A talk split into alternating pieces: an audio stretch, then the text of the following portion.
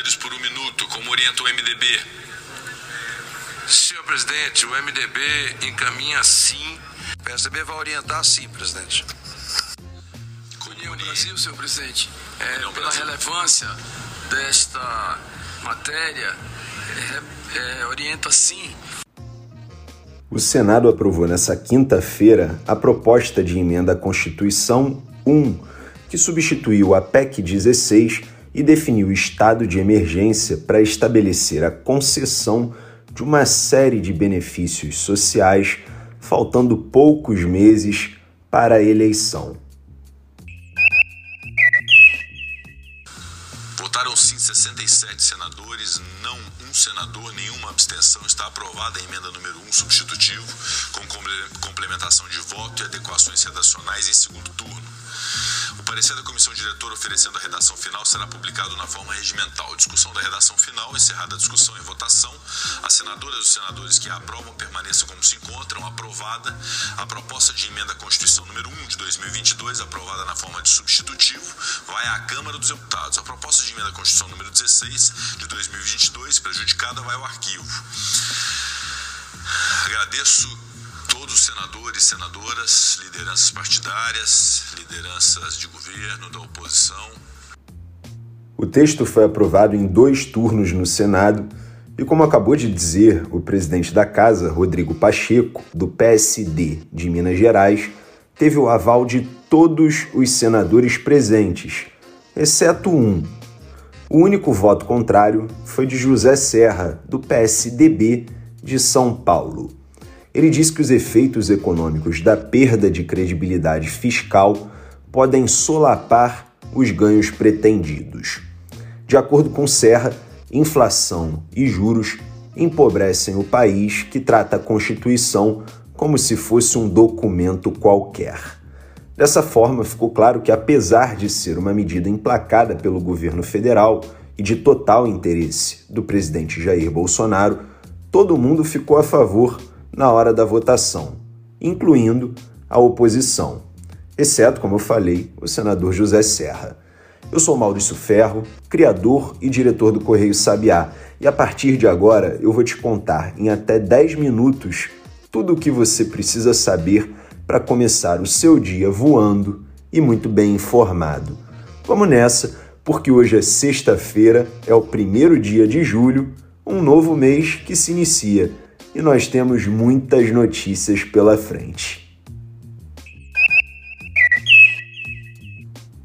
A PEC aprovada, que agora vai ser analisada pela Câmara, define estado de emergência e prevê fora do teto de gastos 41 bilhões e 250 milhões de reais até o fim do ano para uma série de benefícios. Agora eu vou te dizer quais são eles a expansão do Auxílio Brasil, expansão também do Auxílio Gás, criação de auxílios aos caminhoneiros e aos taxistas, financiamento da gratuidade de transporte coletivo para idosos, compensação aos estados que concederem créditos tributários para o etanol para aumentar a competitividade desse item em relação à gasolina e reforço ao programa Alimenta Brasil. Basicamente, a decretação do estado de emergência serve para que os pagamentos não violem a legislação eleitoral. Isso porque a criação de benefícios assim é proibida em ano de eleição.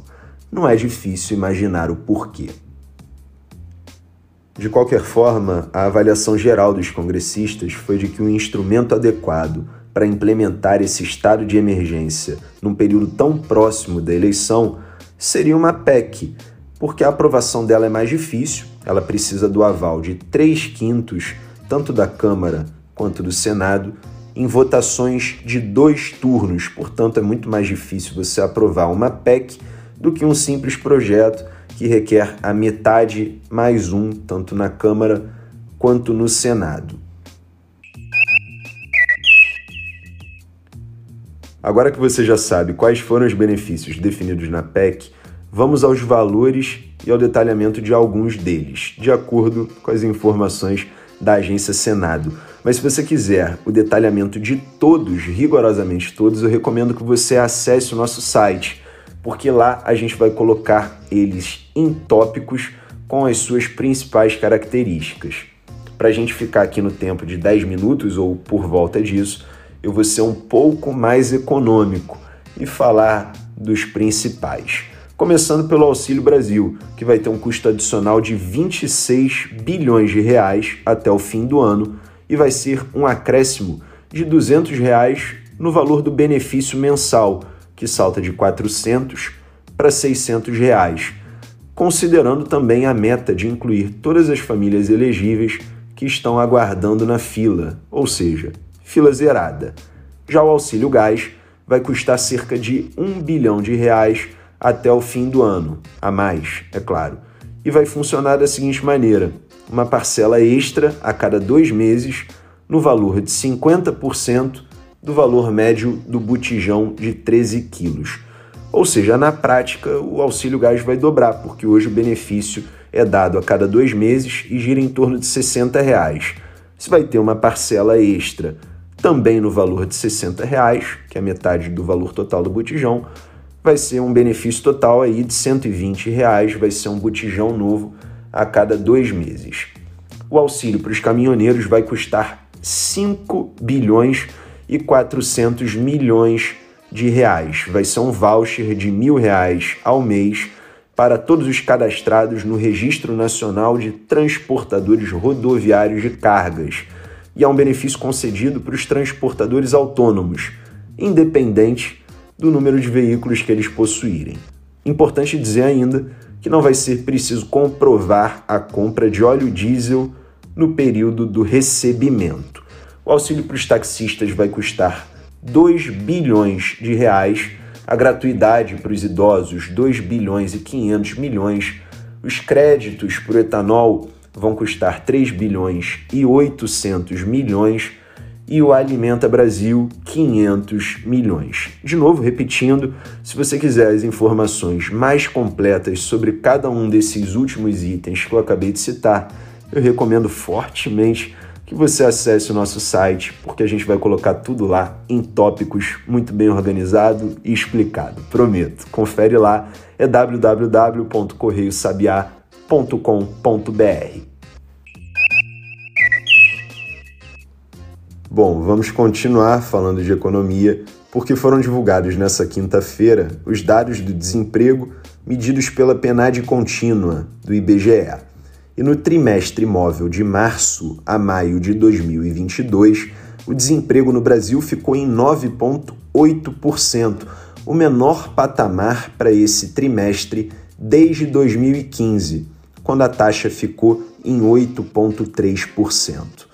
Também houve uma queda expressiva de 1,4 ponto percentual em relação ao trimestre anterior, de dezembro de 2021 a fevereiro de 2022.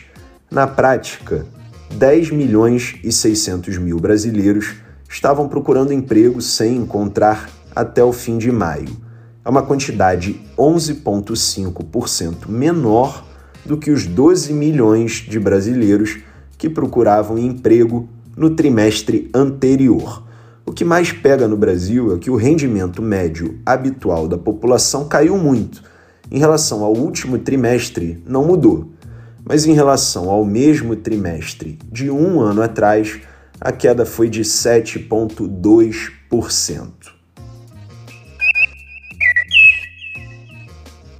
É um fato que a inflação, que já está em 11,73% no período acumulado dos últimos 12 meses, tem corroído o poder de compra do brasileiro e o Banco Central divulgou nessa quinta-feira justamente o relatório trimestral de inflação, no qual a instituição admite desde já que não vai conseguir cumprir nem o teto da meta estabelecido para a alta dos preços nesse ano.